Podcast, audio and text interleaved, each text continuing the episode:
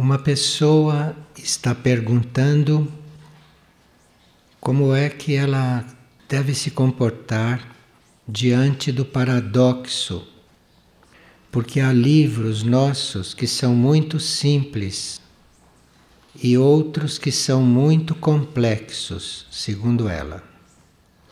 Que alguns são de fácil leitura e nos remetem a momentos de serenidade com muita compreensão e assimilação dos ensinamentos, como, por exemplo, mensagens para uma vida de harmonia.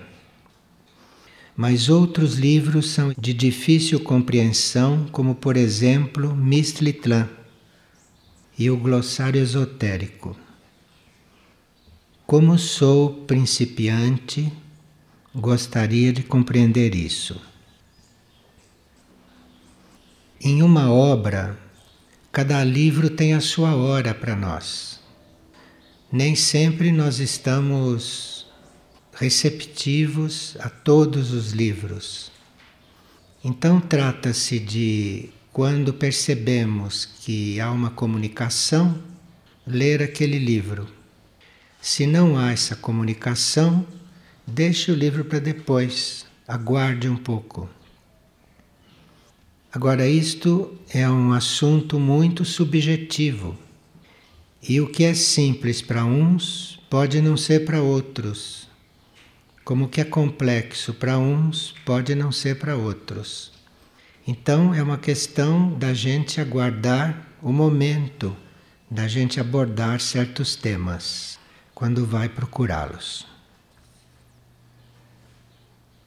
E uma pessoa ficou muito abalado e ficou até surpreso quando soube que um ser muito espiritual e muito positivo foi assassinado.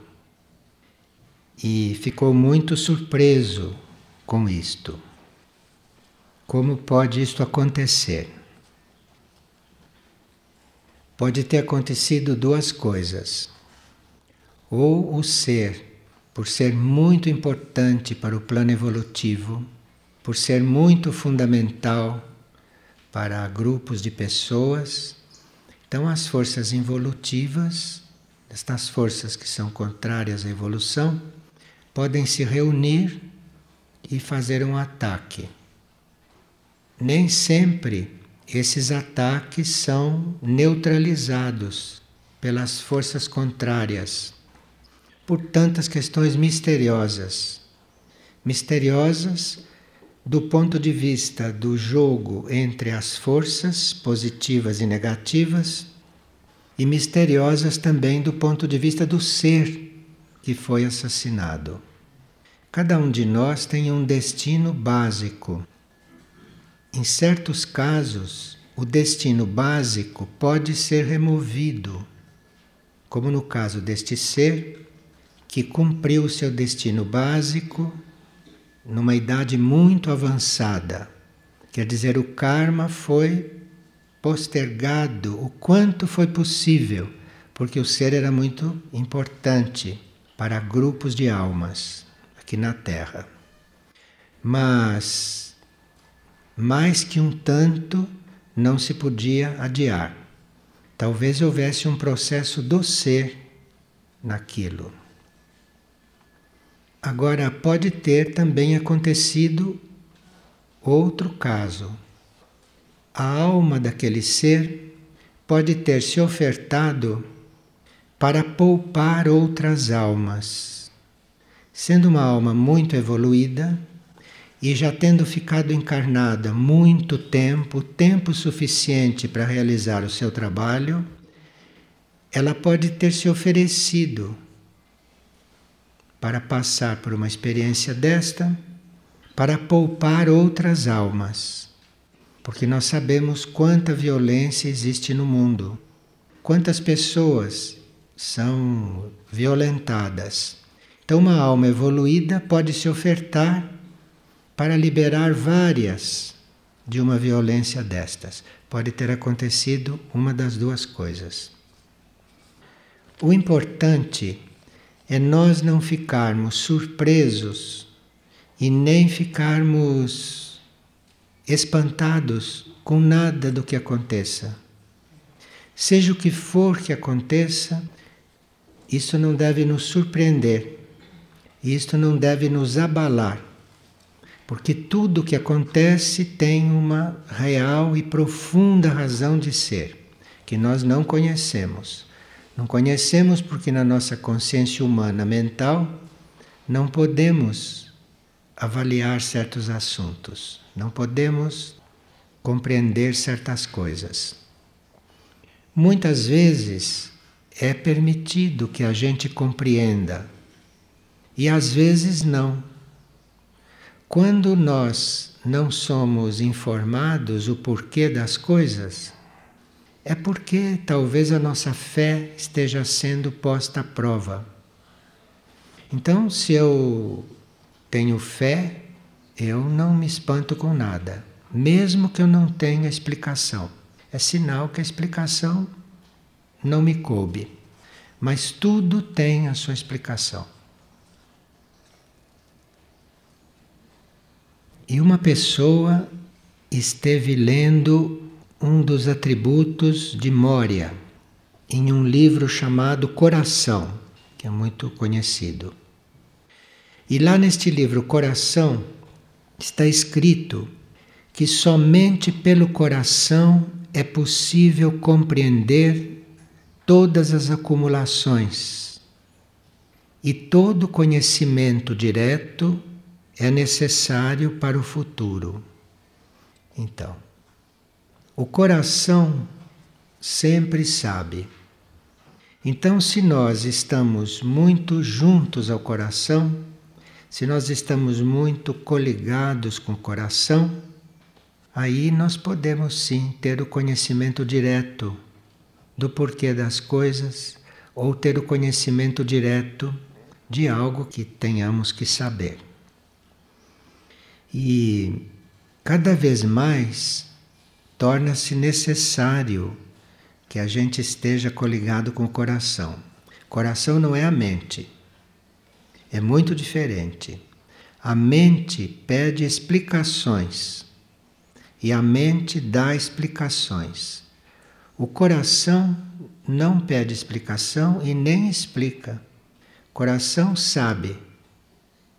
Sem perguntar, sem responder, o coração sabe. Então, esse é o yoga que esse atributo está trazendo. E cada vez mais a instrução espiritual vai nos sendo passada nos planos internos, nos planos interiores. Dentro de um certo tempo, será inconcebível que a gente fique recebendo instrução espiritual de fora para dentro. Como acontece, por exemplo, neste momento que nós estamos estudando assim por esse processo também. Isto, dentro de um certo tempo, será inconcebível, porque cada um já deve estar recebendo de dentro do próprio ser o ensinamento que ele precisa. Isto é muito importante, porque quando nós recebemos uma informação como estamos recebendo agora, esta informação está sendo dada no mesmo grau para dezenas de pessoas. E nem todas essas pessoas estão afinadas com esse grau. Ao passo que, se essa informação estivesse sendo dada a cada um por vias diretas, pelo coração, cada um receberia a informação no grau que ele necessita, sem ouvir coisas que não precisava ouvir e, eventualmente, ouvindo coisas que aqui não estão sendo ditas. Então, é muito importante este conhecimento direto, é muito importante este caminho do coração. Isto é que o atributo quer dizer. E como o ensinamento está passando para os planos internos, se nós não cultivamos este amor pelo conhecimento interno, se nós não trabalhamos ou se não nos abrimos para ter este conhecimento direto, nós arriscamos a um certo momento ficar sem nada. Porque nesta situação caótica planetária existe uma grande confusão, inclusive com o conhecimento espiritual. Conhecimento espiritual, a informação espiritual, muitas vezes é usada de forma não correta, é usada em função de interesses, é usada em função de polêmicas e assim por diante. Não vamos entrar por esse assunto. Mas é muito importante que a gente se prepare, muito importante que a gente faça esta entrega para o eu superior, para ir formando este canal. E mesmo porque nesses momentos caóticos que se aproximam, ou hipercaóticos a uma certa altura, quem não tem esta ligação, quem não tem este conhecimento direto, poderá não encontrar solução para os problemas ou para os assuntos que vão se apresentar.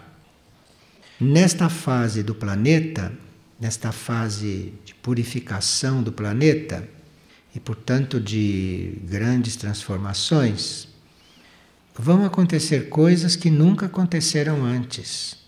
De forma que nenhum de nós pode dizer que é experiente diante do que pode acontecer. Porque, por exemplo, uma contaminação nuclear, nenhum de nós jamais passou por isto.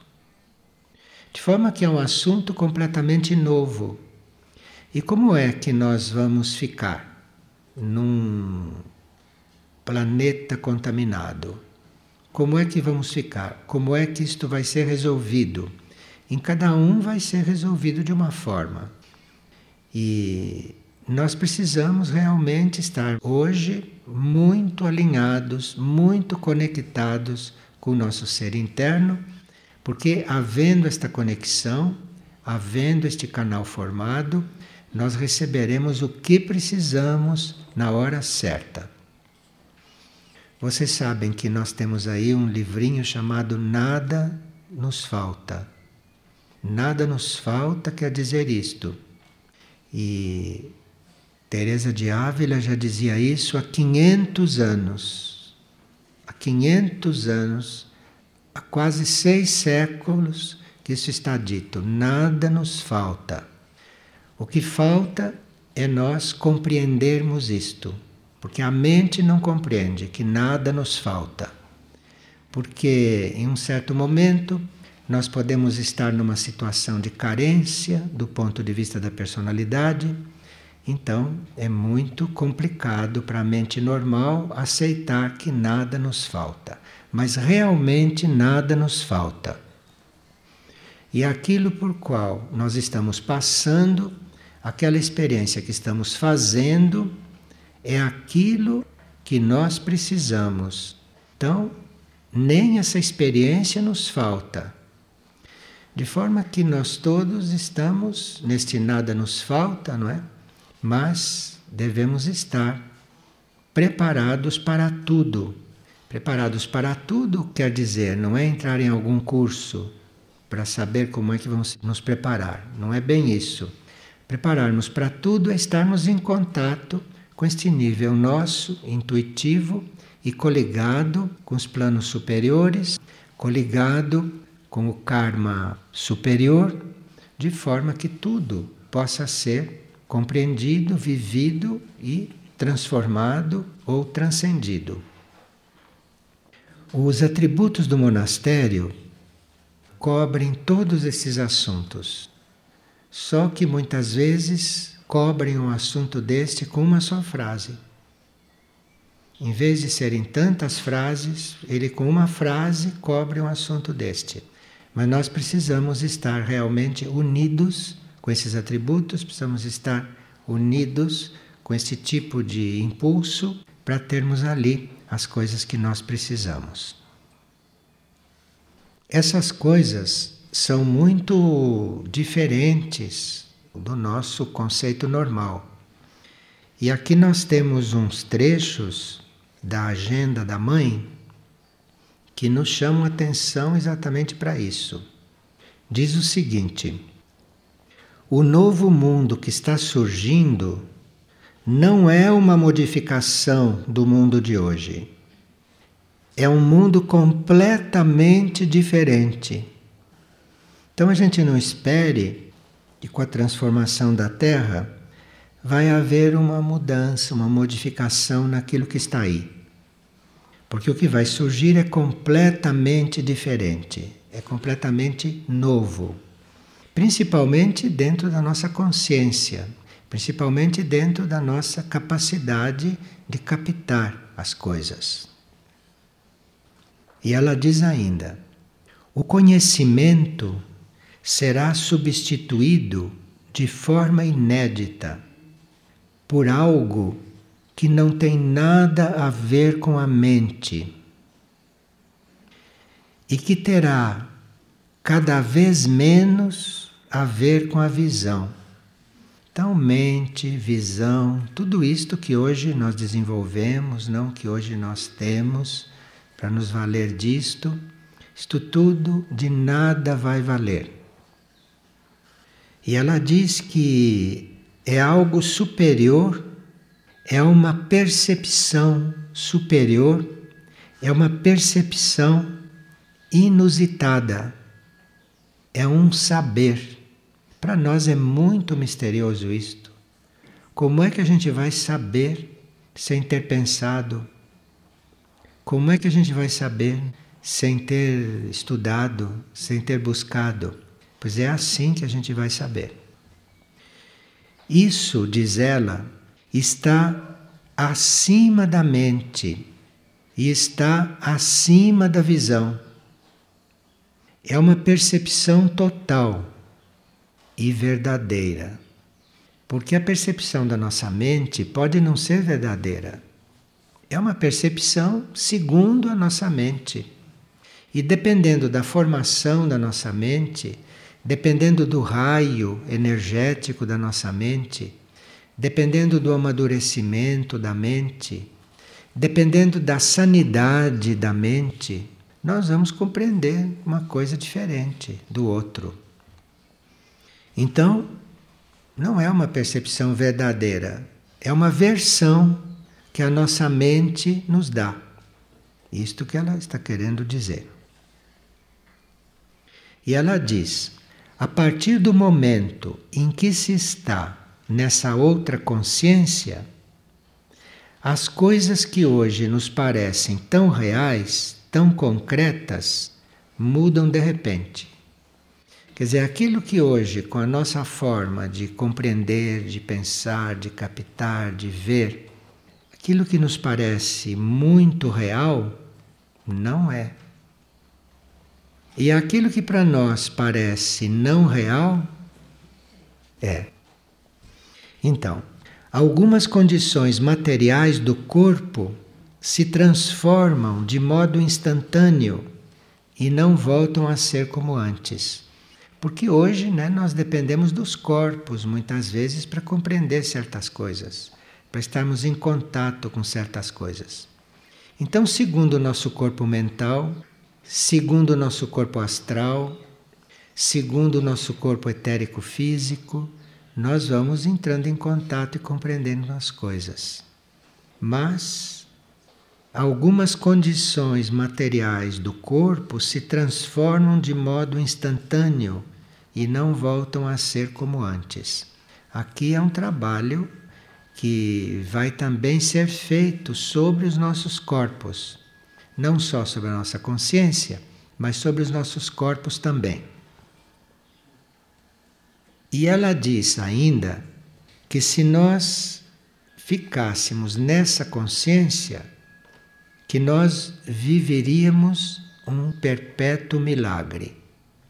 Sim, porque mesmo sem chegar nesta consciência, hoje nós podemos considerar um milagre estarmos vivos num mundo como este. Num mundo como este que se vê e que não se vê, porque a maior parte do mundo você não vê. está no plano etérico, está no plano astral, está no plano mental. Você não vê. Se você visse, haja sistema nervoso. Então, nós vivemos um perpétuo milagre. Que a gente consiga concatenar as ideias, apesar do que estamos respirando, apesar do que estamos comendo, nos alimentando, que o sangue que irriga o nosso cérebro ainda permite que a gente pense, isto é um milagre. Realmente é um milagre. Mas ela diz que, do ponto de vista superior, que isso é normal, que não é um milagre, não. É um milagre para nós, que estamos aqui, com a consciência aqui. Mas, do ponto de vista superior, não é milagre, não. Porque, do ponto de vista superior, tudo está resolvido. E nada é obstáculo de um certo nível para baixo. E ela diz que dentro dos nossos corpos, esses corpos que nós usamos hoje, não que em certos casos são frágeis, são delicados, em certos casos se contaminam, adoecem. Mas ela diz que dentro desses mesmos corpos existe um estado de onipotência que nós não conhecemos, que nós não percebemos. Então nós estamos diante de corpos onipotentes. Podem resistir a tudo isto. De fato estão resistindo, né? Só que nós não sabemos por quê. É um mistério. Como é que continuamos vivos? Sim, porque o corpo é onipotente. Veja quanto teríamos que caminhar, quanto nos está sendo ofertado mas precisaria que realmente nesses momentos críticos, não que se está vivendo no planeta todo, que a gente se lembrasse destas coisas, que a gente não se deixasse levar pelo caos, pela confusão, pela ignorância. Isso existe, está aí, isto é universal, é planetário, mas nós temos que ficar coligados, é com outro plano, é com outro nível que é para podermos nos manter alinhados, equilibrados e a serviço da evolução. E ela diz que dentro do corpo físico do ser humano existe um estado de onipotência, porque nas células existe o sentimento da eternidade. Nós é que pensamos que células morrem, a gente chama até de células mortas, né? Certas células. A gente pensa que aquilo está morto. Aquilo pode estar apagado no plano físico, mas aquela célula não existe só no plano físico. Aquela célula está em muitos planos. E cada célula tem o sentimento de eternidade. Mas na nossa consciência humana, na nossa consciência geral, esse sentimento da eternidade tem que ser trabalhado, tem que estar bem vivo, que é para a gente transmitir isto para a célula, porque aí a célula também toma consciência disso. E se a célula toma consciência da eternidade, nós não sabemos o quanto um corpo nosso pode durar. Nós não sabemos como um corpo nosso pode se comportar diante de tantas circunstâncias.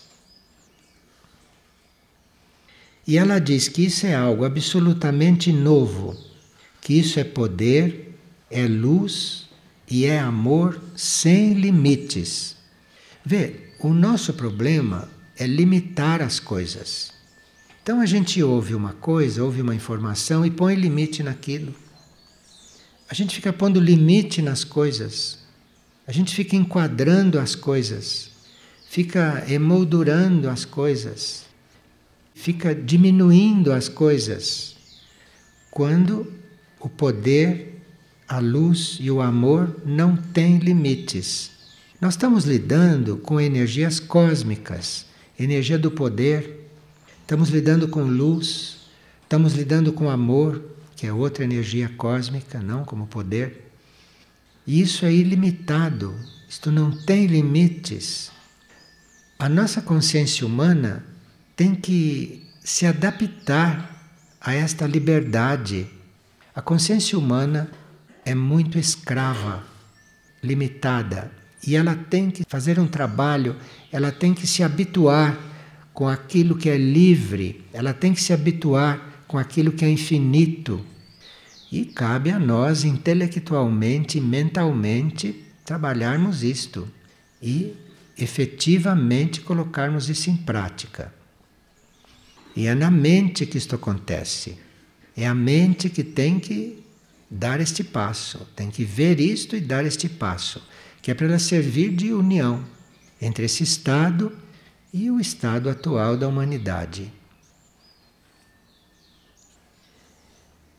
E aqui uma pessoa está perguntando a respeito dos contatos que acontecem em Medjugorje, aquela localidade na antiga Iugoslávia. Porque atualmente uma das videntes está muito doente e deve se retirar para um tratamento. São aqueles casos para a mente incompreensíveis, não? Mas nós não sabemos que oferta esta alma fez depois de ter visto tanta coisa, não se sabe que oferta ela fez. Esses videntes de Medjugorje, eles tinham maneiras diferentes de estarem diante das mensagens. O ambiente de Medjugorje foi magnetizado pelas naves extraterrestres. Esse ambiente foi magnetizado para que houvesse uma série de contatos. Mas o tipo de contato depende do ser que está ali trabalhando. Três dos videntes, Mirjana, Ivanka e Jakov, receberam o que eles chamaram de dez segredos, que eles não tiveram autorização de revelar. Dizia respeito ao que está acontecendo hoje no planeta. E esses que receberam os dez segredos, eles deixaram de ver as aparições. Então eles receberam os dez segredos e deixaram de ver. Os outros três que não receberam segredos, Vika, Ivan e Marija, estes ainda têm a visão. Esses continuam a ter a visão. E há um desses que continua a ter a visão que está muito doente. E esses que continuam a ter as visões não revelam o que estão vendo. Então, quando as pessoas se admiram dela estar muito doente, ela, na lei do silêncio, não responde, não explica e não revela por quê. Ela deve saber por que, ela está doente, mas ela não revela isto. Aqueles que receberam os dez segredos vão revelar aos outros três dez dias antes das coisas começarem a acontecer, de forma que todos entrem num estado de comunicação, que entrem em um estado de alinhamento, para ajudar numa certa preparação durante esses dez dias. Três dias antes das coisas acontecerem, eles vão anunciar ao mundo do que se trata. E resta saber se eles anunciando se vão nos comunicar. Isto é outra coisa, não é? Bom, mas estas são as previsões. Eles nos dizem, enquanto aguardamos, né, enquanto esperamos, que não é muito importante estar falando e revelando estas coisas. Por exemplo, falar dos dez segredos. Que isto não é importante. Que o importante é que nós nos alinhemos. O importante é que a gente ore. O importante é que a gente trabalhe o próprio contato. Porque nós não vamos poder mudar os acontecimentos, mas vamos poder até o último momento mudar a nós mesmos. Isto que é importante. Porque sejam quais forem os acontecimentos, nós temos que mudar é a nós. Porque segundo as mudanças que nós fizemos, vão ser aqueles acontecimentos para nós. Aqueles acontecimentos vão refletir sobre nós. Então aí a gente vê a diferença entre uma profecia verdadeira e entre um trabalho espiritual real e autêntico e estas coisas que a gente encontra por aí. Esses profetas, esses demagogos e, enfim, esses informantes. Então, a oração e o alinhamento é que é o principal. Tudo está bem ordenado, tudo está bem determinado, mas o trabalho não é ficar pensando nisto Trabalho é saber que isto é assim, mas nós nos trabalharmos, nós nos transformarmos. Esse é que é o trabalho. Porque se nós nos transformarmos, para nós vai ser diferente. E se muitas pessoas se transformarem, os acontecimentos vão ser aliviados porque aqui tem fatos kármicos também. De forma que, se nós começamos a criar um outro tipo de karma, naturalmente os acontecimentos serão aliviados, porque deve corresponder ao karma que nós conseguimos atualizar. Isto é muito importante. Agora, esses seis videntes não nos avisam, não nos dizem que as forças involutivas, que as forças que são contrárias à harmonia, à ordem, que são contrárias, enfim, à evolução, que essas forças vão nos trabalhar daqui para o fim desta etapa, não fim do mundo, fim desta etapa do mundo. Então, as forças vão agir sobre nós da seguinte forma: tentando destruir a união entre nós. É muito importante, porque quando chega alguém querendo destruir união, você já sabe que não é ele, que são as forças que ele está canalizando.